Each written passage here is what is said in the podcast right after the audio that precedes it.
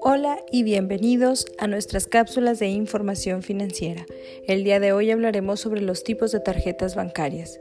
Existen dos tipos de tarjetas bancarias, las tarjetas de débito y las de crédito. Las tarjetas de débito son este tipo de tarjetas que te permiten disponer del dinero que tienes en tu cuenta en el momento en el que lo necesites. Puedes hacer retiros de efectivo en cajeros automáticos o directamente en la sucursal. Las tarjetas de crédito son con las que puedes hacer las compras que desees sin exceder el límite de crédito.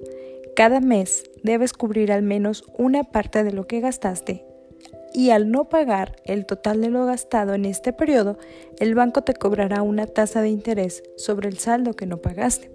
Existen diversos tipos de tarjetas de crédito con diferentes beneficios, comisiones y tasas de interés. Pagar con tarjeta en vez de pagar con efectivo tiene algunos beneficios.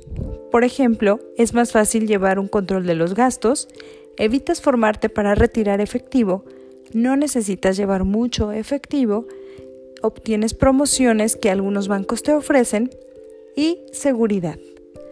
Las comisiones que cobra el banco en las tarjetas de débito a veces existen por no mantener un saldo mínimo promedio al mes. Las tarjetas de crédito suelen tener comisiones por conceptos diversos. Por ejemplo, pago de la anualidad por retirar efectivo en cajeros y el pago de intereses por no pagar el saldo total de lo que utilizaste.